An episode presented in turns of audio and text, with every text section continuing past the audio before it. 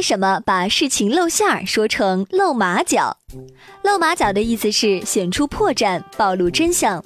这个词儿源于一个有关明太祖朱元璋的故事。明太祖朱元璋自幼家境贫寒，幼年时还被送到庙里当过和尚，成年之后与农民出身的马氏结为夫妻。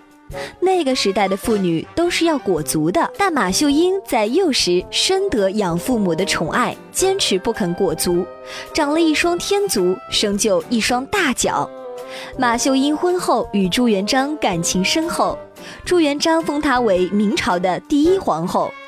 马氏当了皇后，身居皇宫，享受荣华富贵，但对自己的一双大脚也感到无可奈何。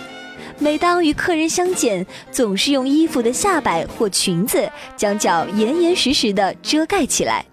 有一次，马氏乘轿到南京街头游览，忽然一阵大风吹来，将轿帘掀起一角，马氏搁在踏板上的两只大脚就暴露在光天化日之下。他急忙把脚缩了回去，可人们早已看得一清二楚了。于是这件新鲜事儿传开来，轰动了整个京城。因为是姓马的露出了脚，“露马脚”一词儿便流传到今天。